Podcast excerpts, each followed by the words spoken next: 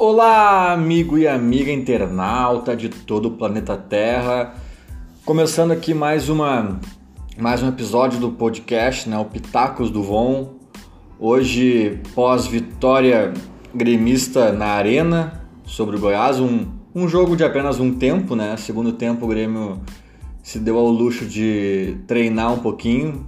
Foi um jogo bem fácil e aqui também uma vírgula, né? Vale lembrar, vale ressaltar que, bom, eu tenho 34 anos, não chego a ser velho, mas já vi muito time do Grêmio na minha vida.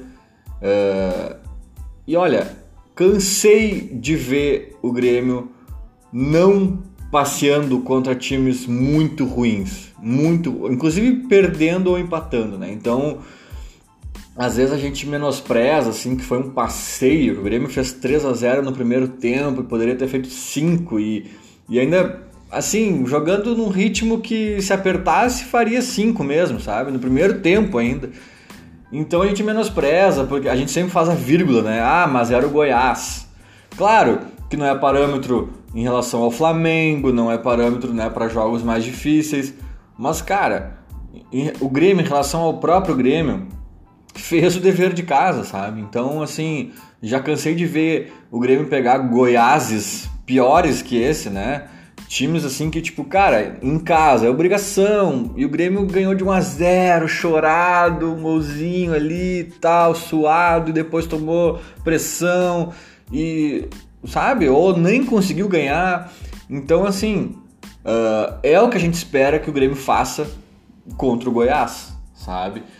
E o Grêmio fez. O Goiás é um time fraco, mas não está na zona de rebaixamento, não chega a ser dos cinco piores times do Brasil, quatro, cinco, seis, eu não sei exatamente a posição que ele está, talvez seja esteja entre os seis piores. É um candidato, né, ao rebaixamento. Acho que tem uma galerinha ali ainda que, que disputa uma vaga, mas o Grêmio fez o que tinha que fazer, então Uh, não é nem menosprezar a vitória do Grêmio e, e, obviamente também não não ficar eufórico por causa dela, né? É um é assim, tipo, cara, tá, deu a lógica, tá tudo certo. O que é uma boa notícia, porque, né, poderia não dar.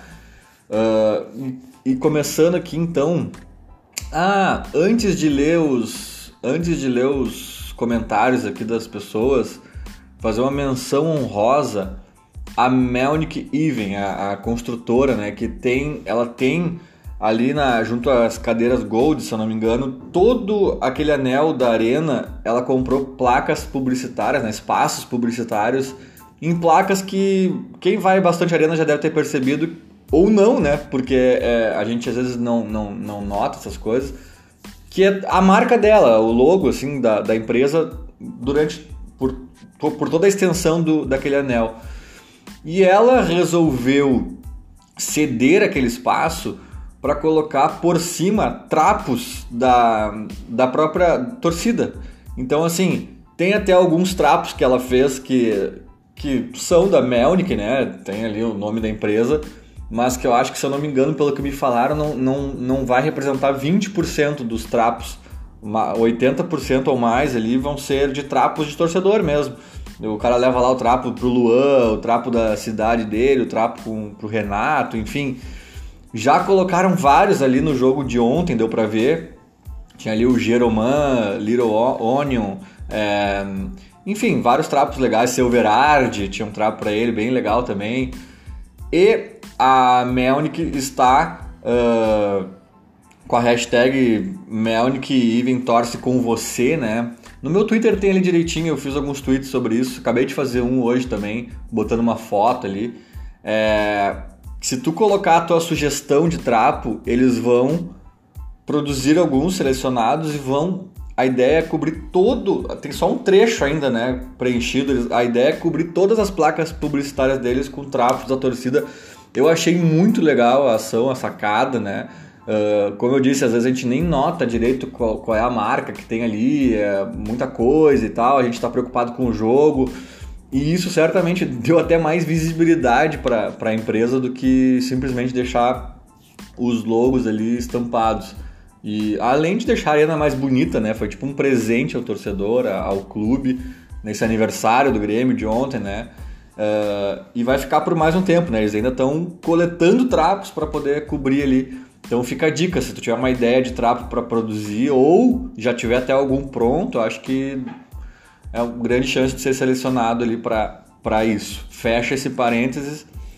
Vamos então agora comentar aqui o que as pessoas estão estão dizendo. A Vivi, ela diz o seguinte, primeiro comentário aqui da Vivi, é, como segurar o Flamengo se o Grêmio for inteligente, ofensivo, mas sem se atirar, atento aos contra-ataques? Eles terão que se preocupar em segurar o Grêmio. Tentarão anular o Everton, inverter de posição pode ser uma boa, ou simplesmente deixar ele flutuando. Pode confundi-los.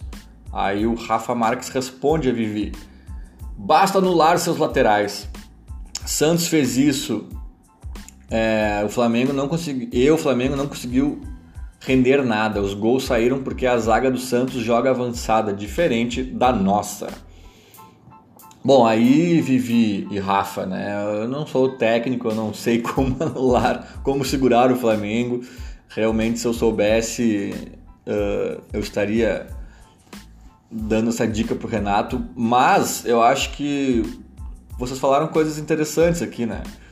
Obviamente, ficar atento aos contra-ataques. Uh, eles também vão ter que se preocupar em não segurar, apesar de que eles são bem faceiros, né? Viu? Os dois times, na verdade, acho que nenhum sabe jogar muito na retranca ou esperando. Acho que vai ser um jogo franco lá e aqui, ou melhor, aqui e lá, né? Uh, e assim, o pessoal fala do Galhardo, eu já vou falar mais disso porque eu já vi que tem muita gente falando do Galhardo e etc. Mas sinceramente, cara, é... quem é o lateral esquerdo deles? Felipe Luiz. Eu acho ele lento. Sinceramente, sinceramente. Eu ficaria mais preocupado com. Ele é bom jogador, ele é um bom jogador. Isso é preocupante, claro. Mas, cara, bota o Cebolinha para infernizar ali na direita, se for o caso. Ou o próprio Alisson mesmo, deixa o Cebolinha na esquerda, põe o Alisson ali em cima do, do Felipe Luiz, meu. Eu acho que se, se a gente jogar com o Galhardo não é tão problemático, sabe? Porque o Galhardo realmente tem uma dificuldade defensiva bem preocupante na, na própria fechar espaço, marcação, recomposição e tal. Mas ele apoia melhor, sabe? Ele, ele tem um, um cruzamento até um pouco melhor que o próprio titular, Léo Gomes. Ah, uma bola parada, às vezes, se precisar, ele, ele, ele é uma opção.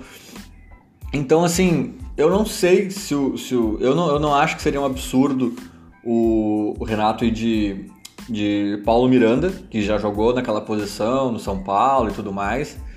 Mas eu acho que só se ele jogar com o Paulo Miranda antes, né? Só se ele testar aí no Brasileirão, porque, putz, chegar ali, um, dois, três e já, Paulo Miranda joga aí na lateral direita sabe? Faz anos que não joga, com os companheiros que ali que nunca jogou naquela configuração. Acho que daí é meio arriscado, sabe? E te digo mais, eu não sei se o Renato não ia testar isso ontem. E aí a gente, como já tá com o Jeromel machucado e de última hora o Kahneman sentiu algum desconforto no tornozelo, uh, a gente teve que jogar com a zaga reserva, né? Que foi David Braz e Paulo Miranda. E aí, eu não sei se o Renato iria fazer isso, mas se se estava na cabeça dele, teve que abortar a missão, né? Porque apesar de que se o Renato tem essa ideia mesmo, e eu já não tenho certeza se tem, porque falou-se muito, né, em Paulo Miranda na lateral direita, Paulo Miranda na lateral direita. Se, Otávio, se, o, se, Otávio, se o Renato tá com essa opção do Paulo Miranda, o o que, que ele deveria ter feito, cara? Botar o Rodrigues na zaga. Porque era o Goiás. Era o Goiás, sabe? Rodrigues e David Braz. Eu não veria problema nisso, sabe? O, o, o Tonhão, né? E aí o Paulo Miranda jogaria na direita. Mas eu, eu tô pensando alto aqui, por isso que eu tô um pouco lento. Eu pensei nisso agora, na verdade. Porque, eu, porque eu, ontem eu pensei assim, ah, não deu para fazer, né? O Kahneman se machucou. Agora, pensando melhor, era o Goiás em casa, sabe? Uh, e, o, e o Rodrigues, esse guri aí, zagueiro, mostrou que é seguro, é confiável, sabe? Não sei se está pronto ainda, não sei se né, a amostragem foi pequena e tal, Mas, cara, né? Se, tu, se o Renato tá com, com o intuito de botar o Paulo Miranda na, na, lateral direita contra o Flamengo, tinha que ter colocado desde já. Sabe? É meio temerário testar só um jogo, ou nenhum principalmente, nenhum jogo, e daqui a pouco aparecer com ele ali. Não sei. Uh, mas, mas falaremos um pouquinho mais, porque eu sei que tem gente falando de Galhardo e Cortez e companhia limitada mais adiante. O Vinícius Moraes diz o seguinte: Por que é necessário ser eliminado para mudar? Por que disso? Algo que já estava caindo de maduro há tempo. Aí ele faz outro item. Em dois jogos jogando 11 contra 11, duas goleadas. E um terceiro item. Michel é titular nesse time. Dá um baita equilíbrio. MH e Maicon disputam a posição. Olha, Vinícius, grande Vinícius, sempre presente. Cara, eu concordo plenamente. Quando tu dizes ali por que é necessário ser eliminado para mudar algo que já estava caindo de maduro e tal, acredito que seja em relação a, ao André principalmente, né? E aí eu concordo plenamente, cara. Eu concordo plenamente, cara. E, e, eu vou te dizer, eu até falei no meu Twitter, a melhor notícia do jogo de ontem. Muitas notícias foram legais ontem, né? Tu vê dois zagueiros reserva uh, acionados e sendo seguros. Tu vê o, o, Cebolinha confirmando a boa fase. Tu vê o Ali. O Alisson é um cara que eu gosto dele, cara. Eu, eu sempre digo isso. É um cara que ele é. É uma palavra que eu acho que certamente está errada, mas se diz no futebol assim, voluntarioso, sabe? o que, que, é isso? Mas enfim, é o que, que quer dizer. E hum, muitas, muitas notícias legais. Jean-Pierre, né? Jean-Pierre fez uma partida ontem, um golaço. Uh, enfim, cara, muitas notícias interessantes no jogo de ontem. Mas para mim a melhor de todas foi essa. 11 atletas entraram em campo mais três entraram no decorrer da partida. Nenhum deles se chamava André. Isso para mim foi uma bela notícia, sabe? Demorou, custou caro, mas aconteceu. E aí alguém há de dizer: "Ah, mas é que o Tardelli estava fora de ritmo, estava machucado, estava isso, estava aquilo, estava mal". Bom, eu já discordo, porque eu acho que as amostragens do Tardelli não foram horrorosas a ponto de não barrar um André igualmente horroroso, sabe? Eu acho que assim, cara, se tem um horroroso no banco e um horroroso jogando, troca, porque a, a sabe? A troca pode acontecer alguma coisa, a, a, não troca não vai acontecer nada. Então, e eu não acho que o Tardelli estava horroroso, eu acho que realmente ele demorou para desembarcar, demorou para engrenar. Quando ameaçou engrenar, lesionou, se lesionou, aí quando ameaçou de novo, aí parou para a Copa América, ele teve um pouco de azar também, mas, cara, nunca achei ele horrível a ponto de dizer assim, não tem condições de botar o Tardelli. Até porque a gente não tava falando de um cara que tava bem, que era o André, e aí tinha que estar alguém excelente para barrar ele. Não, o André não tava fazendo nada há um ano, nada. Esse para mim foi um grande erro do Renato que nos custou muitos jogos, muitos jogos inclusive pontos no Brasileirão, uh, em mata-mata, e, e, só que, claro, mata-mata, quando a gente consegue ir passando, fica para trás. Ao contrário dos pontos corridos, né? Que, que custam caro até a última rodada. Agora, custou inclusive a Copa do Brasil, né? Que aí não tem mais volta. É, a gente jogou com um a menos, sim, é verdade, cara, é verdade. Uh, aí ele diz aqui que jogando dois jogos 11 contra 11, duas goleadas. Uh, e aí, cara, tem uma coisa que me preocupa nesse Grêmio, que eu já falei em outras ocasiões aqui, que é o seguinte, o Grêmio é muito reativo, ele é meio cansativo até. Tem o um lado bom, que é um time que consegue reagir depois das tragédias, nem todos conseguem, alguns entram em crise profunda e batem cabeça. Cruzeiro, acho que tá um pouco assim, né? Entrando naquele turbilhão de crise. É... Mas o contrário também acontece com esse time quando ele ganha duas, três e começa a ficar badalado e o pessoal falando bem, de repente o time faz o que fez lá contra o Atlético em Curitiba, faz o que fez no início da Libertadores, faz o que fez em outros momentos que a gente falava que isso, cara, que time é esse, sabe? Então assim, é, esse time ele, eu não sei se eu também acredito esses dois, essas duas goleadas nos últimos dois jogos só a saída do André, né? Eu acho que ajudou bastante. Tardelli entrou bem e tal. mas eu acho que também tem muito do fator Atlético Paranaense, sabe? Eu, eu disse, cara, agora o Grêmio vai jogar bem. Agora vai, sabe? Tipo, porque é assim, cara. É assim. O ideal seria que esse jogo do Flamengo fosse logo em seguidinha do Atlético Paranaense, na semana seguinte. Porque esses caras, eles, esse time do Grêmio, cara, não é consciente, não tô acusando os jogadores ou a comissão técnica de dizer assim, não, agora que a gente foi mal, vamos contra o Atlético, a galera ficou braba com a gente, vamos dar uma resposta. Não é consciente, assim, um discurso é, é, genuíno. Parece que esses caras só reagem sob pressão, é, é só reativo, só reagem, sabe? É, por isso que jogo de, de, de, ponto corrido, o time ele é mole, ele é. Não é deliberado, não é, ah, foda-se, é brasileirão, vamos jogar como der. Não, cara, é um time que é afeito à fumaceira, ao sangue pulsando, o que é ótimo por um lado, mas é cansativo por outro, sabe? E me preocupa agora ah, segunda goleada seguida. Ah, não sei o que. O ideal, pena que não vai acontecer isso, porque a gente acertadamente deve colocar as reservas no último jogo antes do, de pegar o Flamengo, né? Mas o ideal seria ter, jogar com os titulares e tomar uma goleada. Acho que é contra o Fluminense, se eu não me engano. Não tenho certeza agora. Mas seria assim, ó, goleada não. Tomar 2 a 0 do Fluminense jogando nada. Sabe? Seria o ideal. Porque daí a crítica ia cair em cima, não sei o quê, que não jogaram nada, estavam dormindo, e aí agora peguem o Flamengo então, sabe? E isso seria o cenário ideal para esse time. Por isso que chega a me preocupar um pouco é, um, um, um meio que um oba-oba que tá surgindo. Nossa, o Tardelli tá voando, acertou o time, não sei o quê. Porque tem essa questão, sabe?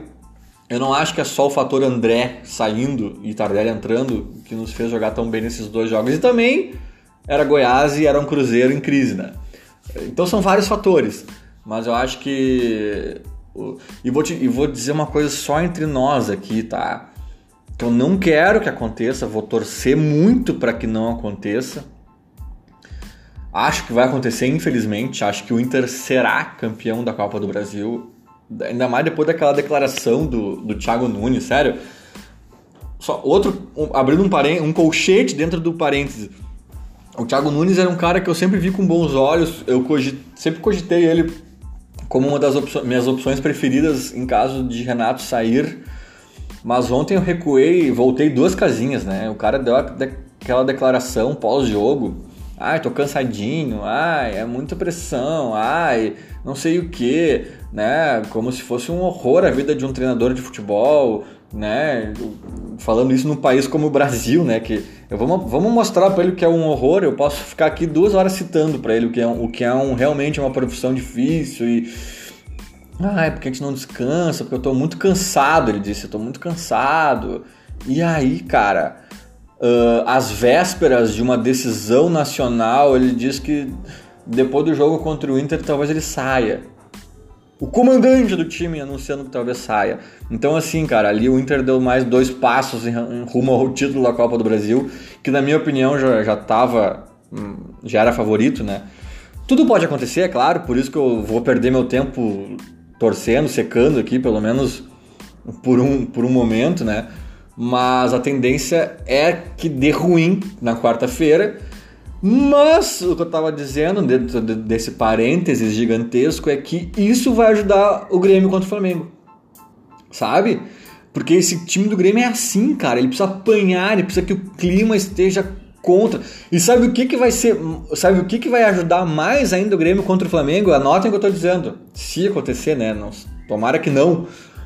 O Inter ser campeão da Copa do Brasil e o Beira Rio cantar um minuto de silêncio para o Grêmio que está morto. Cara, isso acontecendo, o Grêmio começa o jogo contra o Flamengo ganhando de meio a zero, tá?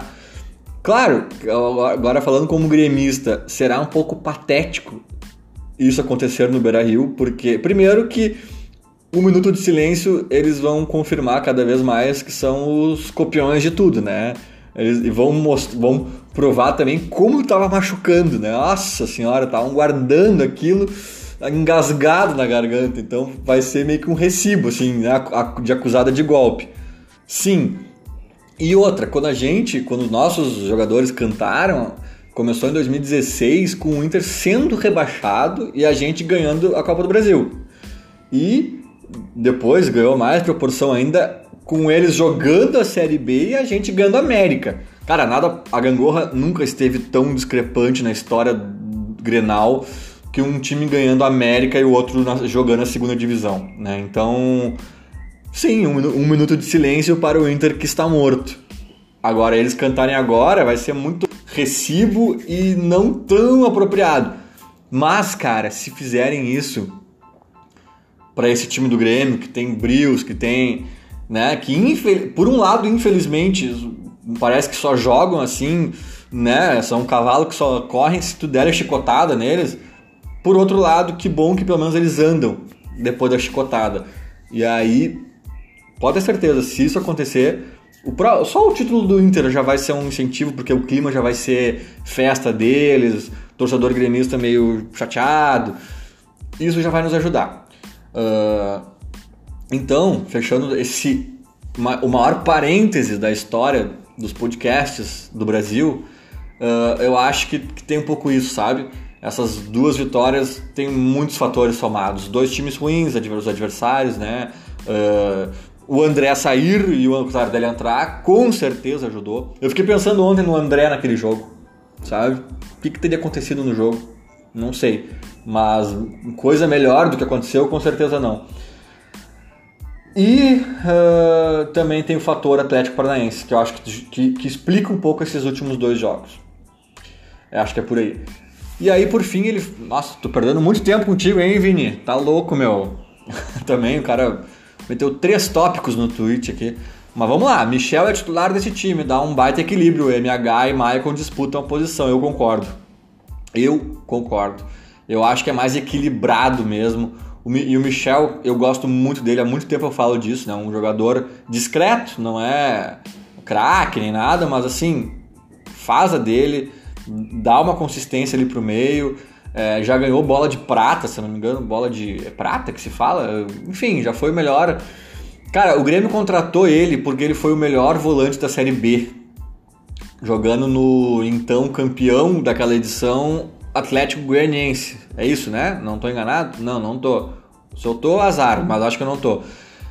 E ele foi o melhor volante da Série B daquele ano. O Grêmio contratou e ele foi. Aí eu posso estar enganado de novo, mas se eu não me engano, por duas vezes eleito o melhor volante da Série A. Uma com certeza, mas acho que duas.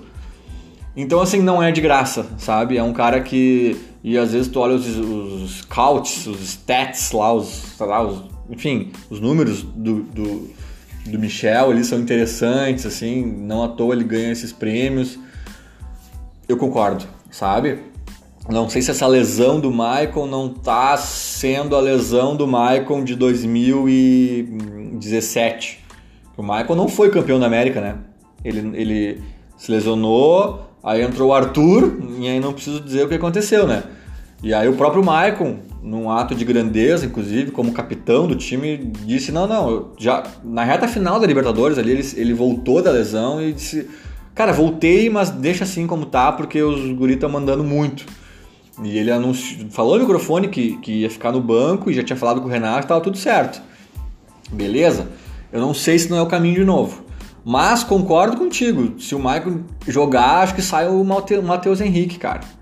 É, Assim, cada jogo é um jogo, cada contexto é um contexto, pode ter situações que joguem os dois juntos e sabe, mas eu acho que num, numas condições normais de temperatura e pressão, com o time titular em campo, eu iria de Mateuzinho e Michel.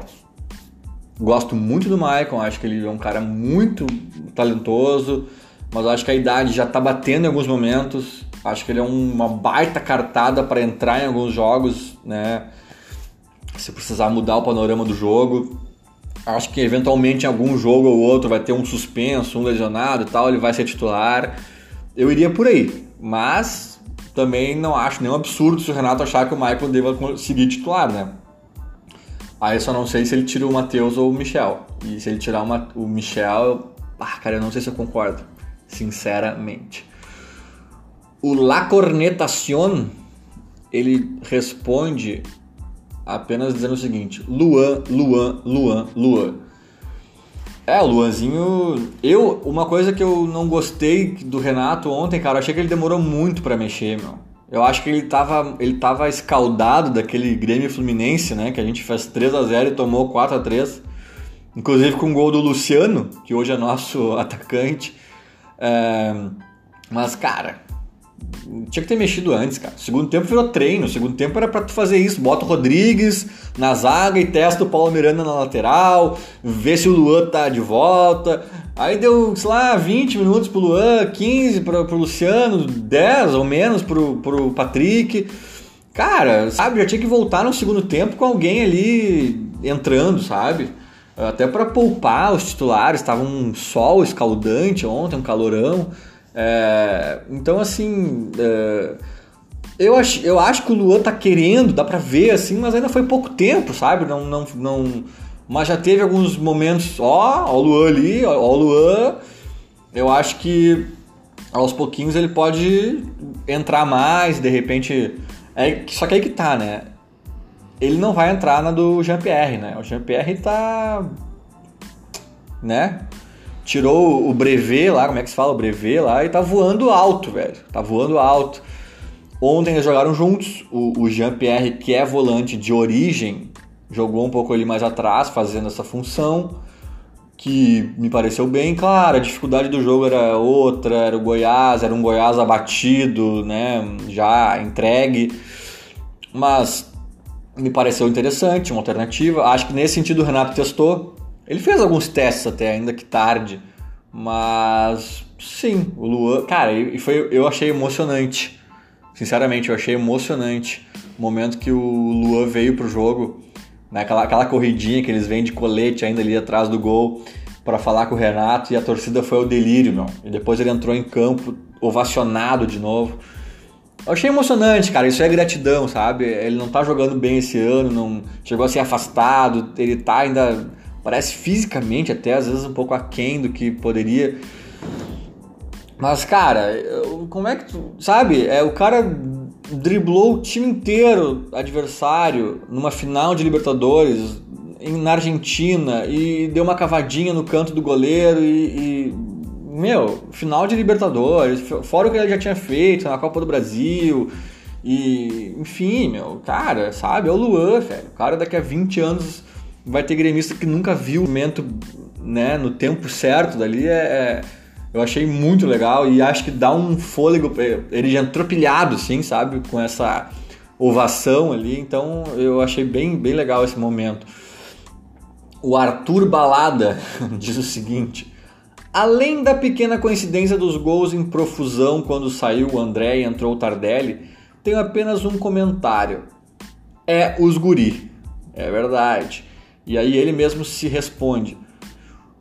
Só tô com o do André no perfil dele. Aquela foto que ele tá meio que dormindo numa balada. Só tô com o inútil na foto de perfil e capa porque segue a promessa do jogo contra o Palmeiras. Beleza, meu. O Rafael Almeida diz o seguinte: terceira camiseta, ingressos baratos ontem. Sorteio. Ah, ele tá mandando. Ele tá dando sugestões aqui do, de, do que eu devo comentar, né?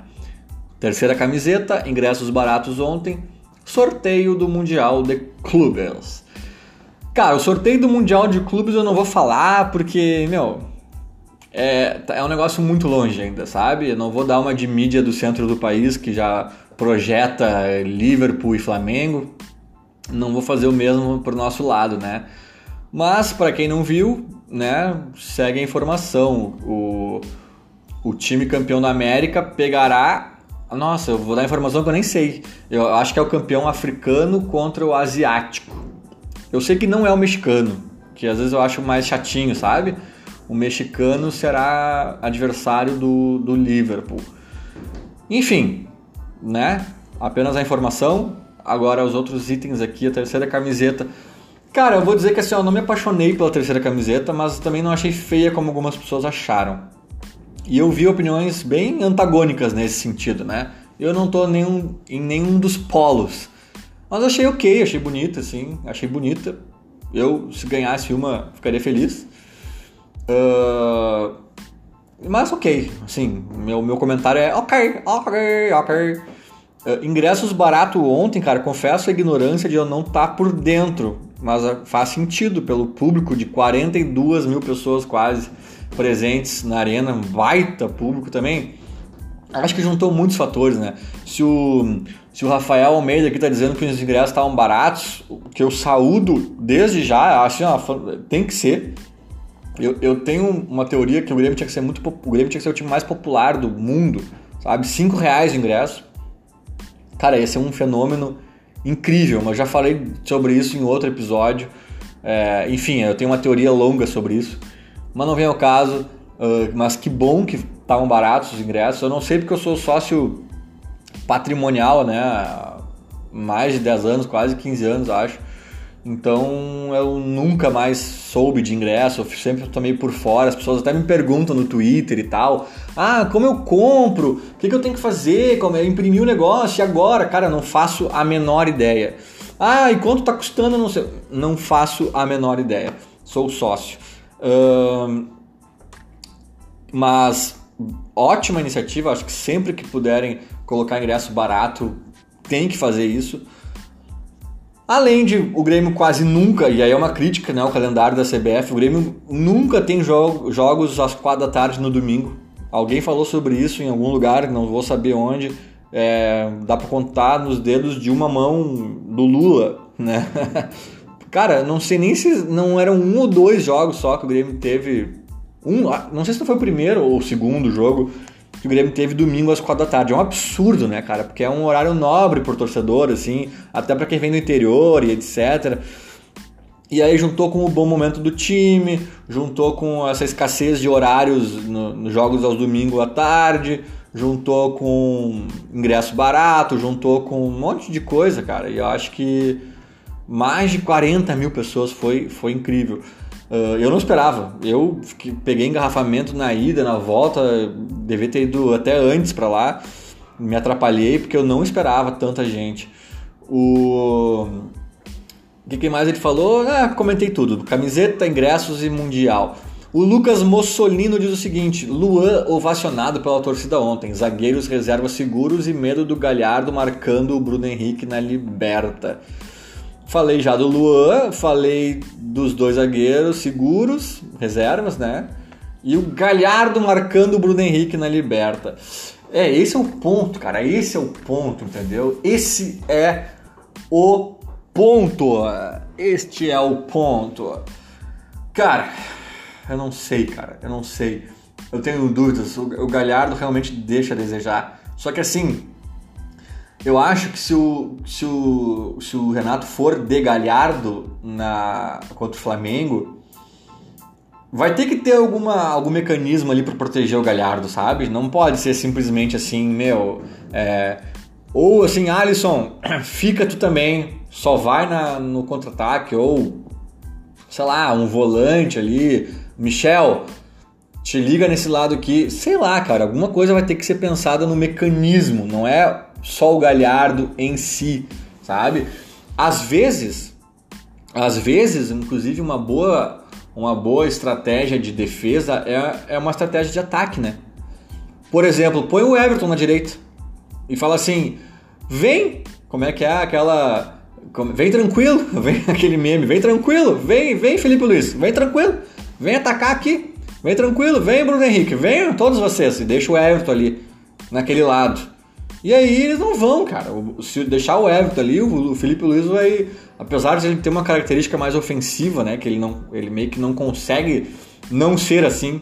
Mas, cara, quero ver, quero ver. Sabe? Com o Cebolinha ali encapetado ali no meio do campo, esperando o contra-ataque.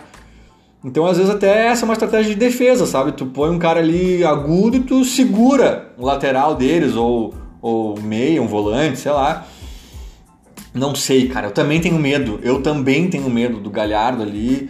E não é só contra o, o, o Bruno Henrique, contra o Felipe Luiz. É, eu tenho medo do Galhardo ali, ponto. Sabe?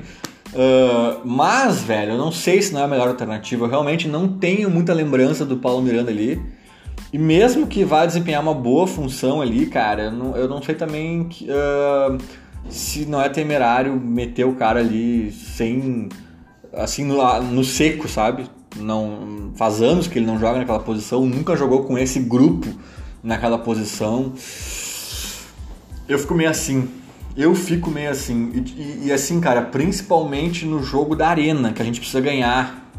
Obviamente, a gente não pode tomar gol também, então é esse essa linha tênue que separa a alegria da, da, do retrancão, né? Mas a gente precisa fazer gol, a gente precisa de lateral apoiando. Então eu não sei, cara. Eu não sei. Esse pepino tá na mão do Renato. Não sei também como é que tá o Léo Moura, mas daí também seria temerário botar o Léo Moura voltando de lesão, né? Sem ritmo, já com 40 e 72 anos de idade. que o Léo Moura, sem dúvidas, é melhor que o Galhardo, né? Mas tem que analisar esse contexto, aí também é outra questão. Enfim, tem um tempinho até o jogo ainda, vamos ver o que acontece. Uh, o Christian Daniel diz o seguinte: Alisson, podemos dizer que ele é mais do que mero talismã de decisões. Podemos dizer que já não sentimos tanta falta do Ramiro? Cara, com certeza. Eu digo isso desde sempre. Quando tava naquela, naquela coisa de ah, quem é o substituto do Ramiro? Cara, eu, eu nunca vi essa discussão. Eu nunca vi essa discussão. Para mim, o Alisson, ano passado, ele sempre foi o nosso 12 titular, né? Era o cara que, quando alguém tinha algum problema, entrava uh, de titular. E quando ele era reserva, ele sempre entrava né, no decorrer das partidas e muitas vezes de forma decisiva até. Cara, é óbvio que é o Alisson, sabe? Ele tem qualidade muito mais do que o Ramiro ofensivamente, assim, ele dribla, ele arranca, ele cruza, ele chuta. Aí assim, calibrando mais um pouco a parte defensiva, que eu acho que até ele cumpre bem uma função ali interessante. Deu, é ele. Não tem, não tem, cara, não tem. Eu gosto muito do Alisson e, sobretudo, eu gosto da personalidade dele. Ele não é craque, ele não é um jogador, meu Deus do céu, seleção, mas ele tem sangue na veia, ele sente o jogo grande, ele cresce no jogo grande. Tu vê que ele errou uns dois, três gols antes de fazer o gol dele ontem, né? Que ele se desesperava e tal ele dificilmente erra aqueles gols contra o Palmeiras, contra o Boca. Pode ter certeza, cara. Nesses jogos ele faz, sabe? Ele fez aquele gol de cabeça no último minuto contra, acho que o Estudiantes, né? Que foi, assim, ele é esse cara, sabe? Ele contra o Palmeiras mesmo agora, né? Uh, ele cresce no, no, jogo duro, assim, ele, ele sente a partida, ele, ele sabe ler o cenário do jogo ali, o calor do jogo. Eu gosto desse cara. Acho bem importante pro Grêmio. O, a Lúcia Coutinho diz o seguinte: chegamos de novo no momento decisivo da temporada, cheios de desfalques. Encarar Flamengo sem Jeromel e Léo Gomes pende demais a balança pro lado deles. É, a Lúcia tá sendo um pouco negativista, assim, e assim, não é cheio de desfalques, né? São dois por hora, pelo menos. Espero que sejam apenas dois. Se é que o Jeromel não vai surpreender aí, né? Mas, enfim, que sejam dois. Claro que o Jeromel é o melhor zagueiro do país e isso não existe reposição para isso. Mas, uh, sendo um pouquinho otimista, assim, cara, a gente tem um bom reserva, que é o David Braz, e um bom reserva que é goleador. Eu sempre falei isso, né? Jeromel e Kahneman são a melhor dupla de zaga do da história do Grêmio. Mas não fazem gols. Não é nenhum demérito, assim, o zagueiro não precisa fazer gols. Mas assim, era a única, a única vírgula que eu, que eu sempre disse, assim, porque eu, mas obviamente eu disse isso quando o nosso problema, quando nosso problema era o ataque. Quando a gente estava sem ataque que fazia gols, eu, é uma tecla que eu bato há anos, em, em, outros Grêmios, no Grêmio do Jejum, porque eu sempre falava, né, que ah, o Grêmio, o Grêmio da década de 90 só o Darley e o Roger não faziam gols, sabe? Arce, é, sabe, cara, os volantes, Dinho, Goiano, Paulo Nunes, Jardel, todo mundo fazia gol, cara. Todo, o time inteiro, menos dois jogadores, sabe? Então, e às vezes a gente tinha times, principalmente nesse jejum de 15 anos, que, cara, nem os atacantes faziam gols. Ninguém fazia gol.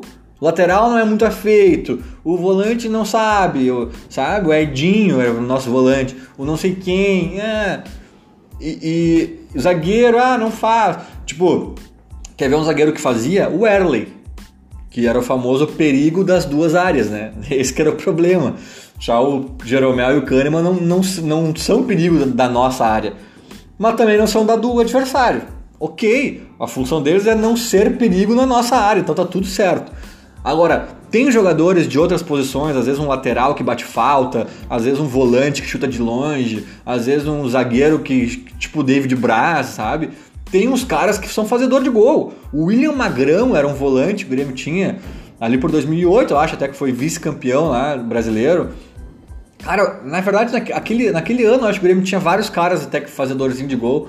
Mas eu lembro que o William Magrão era espantoso, cara. Ele tinha média de atacante, assim, sabe?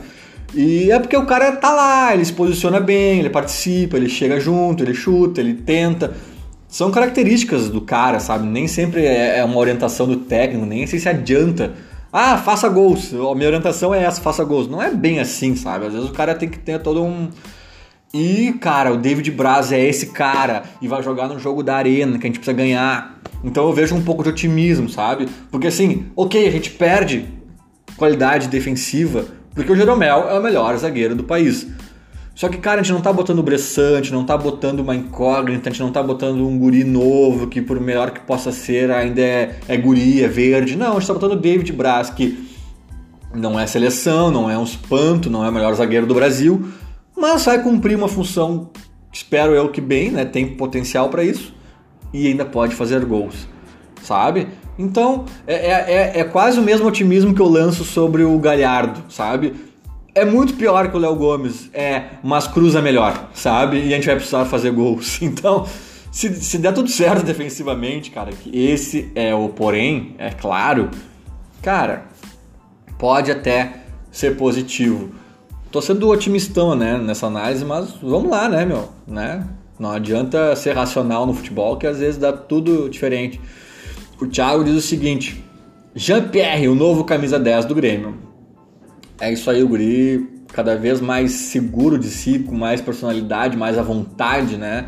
Lembrando que é o primeiro ano dele nos profissionais, às vezes a gente esquece, né?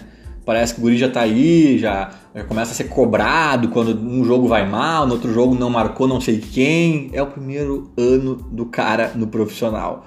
Cebolinha tá aí há três anos, né? Para começar, virou titular agora, recentemente. Então, assim, o Jean-Pierre já tá fazendo gol decisivo, já tá impressionante e é de ficar bem atento que pode ser mais um cara aí uh, decisivo nas horas. Esse, esses dias eu vi uma. Eu não vou. Devia ter pego, né?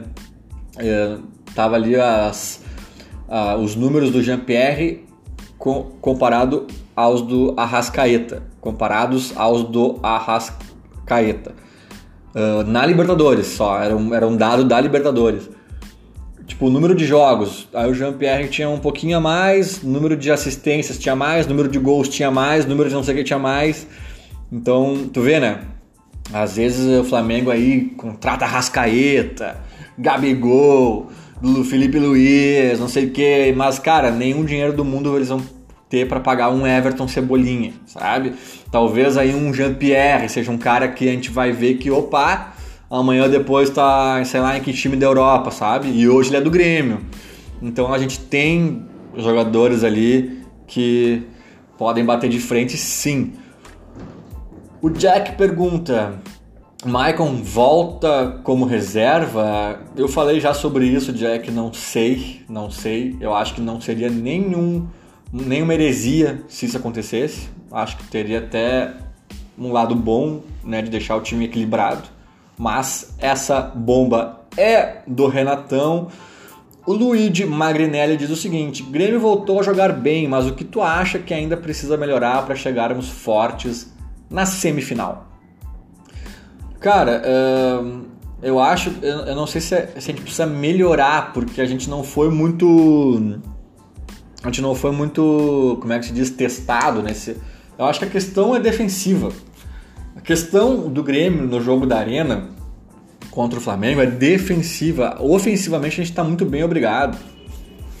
E se tudo der errado, a transição ali do meio para o ataque não funcionou, não sei o quê, tem ali o Cebolinha que pode driblar 13 e fazer o gol, tem o Jean-Pierre que pode chutar de fora da área, tem... Então assim, não me preocupa ofensivamente, primeiro porque está funcionando, e segundo porque funcionando ou não ainda tem as individualidades. A questão é defensiva porque uh, a gente está com esses desfalques, porque o Flamengo é muito forte ofensivamente também. Então assim, eu não diria que a gente tem que corrigir, porque a gente não, não chegou a ir mal contra o Cruzeiro, até que eles chegaram uma vez que outra, realmente, mas não dá para dizer que fomos mal. E o Goiás inexistiu praticamente, né? Principalmente no primeiro tempo, que foi ali que o Grêmio jogou. No segundo tempo o Grêmio, né, trotou em campo. Mas é, é, é só esse o ponto. Eu acho que do meio para frente tá, tá redondo. Se, se eu fosse o Renato, para focar em alguma coisa nos treinos, seria defensivamente. Movimentação do Galhardo, proteção ao Galhardo, situações para conseguir deixar o Grêmio mais sólido ali atrás contra o Flamengo. O Grêmio as Alegria, arroba Grêmio as Alegria, não tem nome aqui, ele diz o seguinte: pela primeira vez sinto que temos dois zagueiros reservas extremamente confiáveis para os momentos de aperto. Isso é bem importante e muita gente não se ligou ainda. 2. Agora, com somente três possíveis datas para poupar jogadores, é possível terminarmos entre os quatro primeiros? Acho que sim. Acho que tomara que não seja necessário, né? Eu ainda acho que a gente pode ganhar essa Libertadores e não precisar dessa vaga. Mas tem um turno inteiro pela frente, que o Grêmio vai quase todo ele de, de titular. Eu acho que com certeza temos condições. É, sobre a gente poder ganhar a Libertadores, não precisar dessa vaga, né? Eu tenho um sentimento que é estranho, que é o seguinte, cara. Eu acho que o Grêmio, o Flamengo é levemente favorito contra nós. Ah, eles têm um time, um elenco fantástico, um time, os 11 mesmo, muito bom. Até acho que a gente é parelho, mas com esses nossos desfalques ali, ah, meio nervosismo ali. Mas, cara, eu digo assim, ó, 55-45. 55% de favoritismo a eles, 45% nós. O que nos dá plenas condições de ganhar, né? Eu confio no Grêmio, acredito no Grêmio, acho que vai dar Grêmio, vou estar torcendo para isso. Uh, mas assim, analisando friamente, decidem no Maracanã, não sei o que, os elencos e tal. Eu botaria 55-45 para eles, tá? Você, tô sendo realista. Mas eu tenho uma sensação que assim, ó, passando o Grêmio contra Boca ou River, o Grêmio é favorito. 55-45. 55 para nós, 45 para qualquer um dos dois argentinos. Sério, eu, eu, até não quero falar mais, um, um percentual maior para não bancar o. Depois a gente passa e isso vai se virar contra mim. Mas assim, eu acho que se o Grêmio passa é campeão. Sério, eu tô com o sentimento assim, ó, que o desafio é o Flamengo, sabe? Eu acho que a gente pegando um argentino lá em Santiago, a gente mata. A gente mata. Sério, eu tô com esse sentimento. Mas eu acho que se o Flamengo passar, não é favorito. Eu acho que daí é 55, 45 pros argentinos. Não me pergunte por quê, porque não faz nenhum sentido lógico isso que eu falei agora mas eu acho que o Flamengo é levemente favorito contra a gente. Mas nós passando somos favoritos contra os argentinos e o Flamengo passando não é favorito contra os argentinos. E de qualquer forma, eu acho que se a gente passar do Flamengo, cara, vai ser muito louco. Tá, cheguei a me emocionar aqui. Vamos lá, Odair Klein. Uh, Galhardo, para alguns, grata surpresa, mas para outros, como eu, nosso lateral direito titular. Salve, claro que não é. Salve, claro que não é nenhum craque, mas um bom barra ótimo lateral em muitos jogos em casa com o estilo de jogo do Grêmio, o que faz o futebol dele crescer. Ó, o Odair Klein indo contra a maré, chegando a, a como bom barra ótimo lateral e dizendo que para ele ele é o titular. Olha aí o Dair, o Dair Klein. Surpre... Aí sim fomos surpreendidos novamente. Cara, realmente, é, o Galhardo tem momentos interessantes. Eu só acho que defensiva. Meu, se a gente tivesse indo pegar o Libertar, se a gente tivesse indo pegar o. Como é que é o nome daqueles argentinos lá que a gente eliminou em 2017, que o Palmeiras eliminou esse ano? Me deu um branco agora. Mas sei lá, tivesse indo pegar o Tucumã, indo pegar. Cara, Galhardo, vambora. Eu não acho que ele é doente mental, não acho que ele é horrível. Agora, o problema é que a força, poderio ofensivo do Flamengo é muito grande. E aí o, o, ponto fraco do Galhardo é defensivo. Esse é o ponto. Mas realmente, eu não acho que, é, que ele é horrível. Ó, daí já vem o Álvaro Cavalheiro dizendo: fale sobre as condições ou não de Galhardo ser titular contra o Flamengo. Abraço. É. Eu acho que essa bomba é do Renato. Falamos bastante disso já, né? Eu não tenho uma opinião categórica assim, tem que jogar o Galhardo, não pode jogar o Galhardo. Eu acho que depende de muitas variáveis. Um, o Douglas Hohers, Hohers, não sei como fala o nome dele, diz o seguinte: o que fazer quinta-feira? Não sei se ele se refere ao, ao, ao, eventual possível título do Inter na quarta. É isso? Será que ele está falando? Cara, fazer nada. Se perderem, que não é a tendência, mas é possível, fazer muitos memes, muita zoeira. Né? Se ganhar, cara, não fazer nada. Né? Vão ter conquistado sua segunda Copa do Brasil, já temos cinco Ok, é uma pena eles terem conquistado essa, é uma pena eles terem ganho esse dinheiro. Muito, muito disso será por culpa do Grêmio, né? Que deixou, entregou. Mas se eles ganharem, não fazer nada, não tem muito o que ser feito, é focar no Grêmio. O Fernando Pritch diz o seguinte: Cara, é impressionante como a. Eu vou até fechar aqui, encerrar com o Fernando, que já estamos longe aqui, né? Mas é impressionante como a, a incidência de comentários nesse sentido das laterais aqui predominou, né? Fernando Prit diz assim: sem Léo Gomes, o lado direito do ataque evolui imensa, evoluiu imensamente, abrindo espaços para Everton e Cortez. Olha só, olha só. O cara tá também indo um pouco ao encontro do que tinha dito o outro amigo lá em cima. Tá dizendo que ele não tá elogiando o Galhardo, mas ele tá elogiando a saída do Léo Gomes. Esse aqui é um corneteiro de carteirinha, né, Fernando? O cara não, não tá elogiando o Galhardo, ele tá dizendo que com a saída do Léo Gomes melhorou muito o time. Se bem que é o que a gente faz um pouco em relação ao André, né? Mas eu acho que ali sim as duas coisas são verdades. A, a saída do André, ela é benéfica. Pelo que ele tava fazendo ou não fazendo, sério, tu, tu bota ali um gandula, talvez, talvez melhorasse, porque as pessoas não iam contar com gandula sabe? Talvez ele só puxasse uma marcação ali e tal, não sei. Acho que a saída do André já ajuda. Por isso que eu dizia, bota o Luan de falso 9. Ah, o Luan tá mal, então troca o mal pelo outro mal. Uh, bota o Tardelli de 9, bota o. Sabe? Bota ninguém de 9, põe uma correria infinita lá na frente. Mas alguma coisa tinha que ser feita. Demorou, mas o Renato fez. E eu acho que também é verdade que o Tardelli tá bem. Eu acho que não é só a saída do André que melhorou o time. Eu acho que o Tardelli tá bem, ainda tá nos primeiros jogos dele ali, pegando essa, esse ritmo, essa sequência, entrosamento até mesmo, né, com os titulares, e a tendência é até crescer mais. Feito, gente, vou ficando por aqui. Até uma próxima. Valeu todo mundo aí que participou e tá ouvindo. Abraço.